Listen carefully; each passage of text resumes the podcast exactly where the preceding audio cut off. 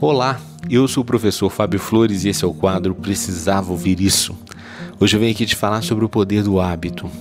Você já reparou o quanto que a gente se permite ser escravo dos nossos hábitos? Inclusive daqueles hábitos que a gente mais detesta. Para ilustrar esse meu ponto de vista, eu vou usar um exemplo que é bem vivo na memória de quem tem o hábito de dormir junto de alguém.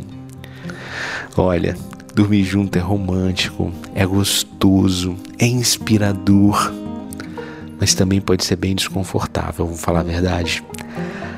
A cama, às vezes, por maior que possa parecer, em alguns momentos ela fica pequena se você dorme com alguém que é mais espaçoso, que é mais espaçosa, não é verdade? Vamos confessar. E aí a gente fica reclamando uma vida inteira do quanto a pessoa é folgada, do quanto a pessoa espreme a gente no cantinho da cama, do, das tantas vezes que a gente quase cai da cama de, por causa da folga dessa outra pessoa, do espaço que ela toma na cama. E aí você tem uma oportunidade de viajar sozinho. Você viaja sozinho, você fica num hotel com uma imensa cama de casal, uma cama de casal enorme. Nos primeiros momentos, você se esparrama pela cama inteira. Você sente uma liberdade maravilhosa naquele momento, porque você tem um espaço agora que é todo seu. Daí você dorme. E quando você acorda, você percebe que está dormindo espremido no mesmo cantinho que você dorme todos os dias. Percebeu? Esse é o poder do hábito. De tanto você repetir esse hábito durante a vida, você criou uma trilha neural que te faz perceber esse hábito com uma única maneira de realizar uma determinada atividade. A boa notícia que eu te trago é a neuroplasticidade, ou seja, a capacidade que os seus neurônios possuem de criar novas trilhas neurais. E a partir dessas novas trilhas neurais, construir hábitos tão fortes e duradouros quanto os hábitos que de repente possam estar limitando a sua forma de existir, de viver. Sabe aquela história do pau que nasce torto nunca se endireita? Isso só é verdade na música do El Chan.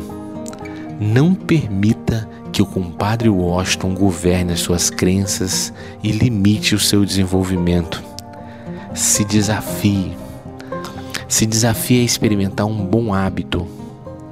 Que tal você começar hoje e repetir esse bom hábito 21 dias consecutivos.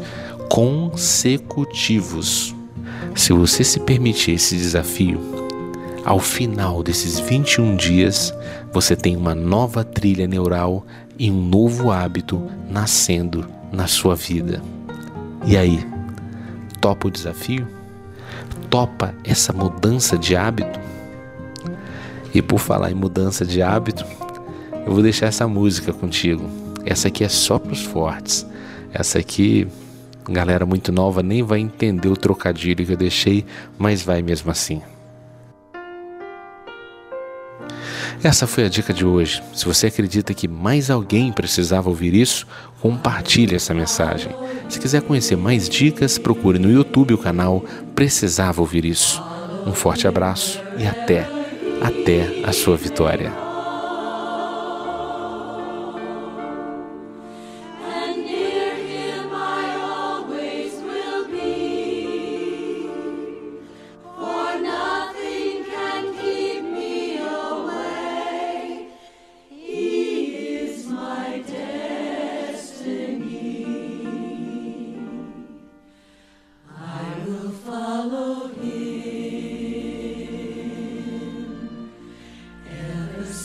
He touched my heart.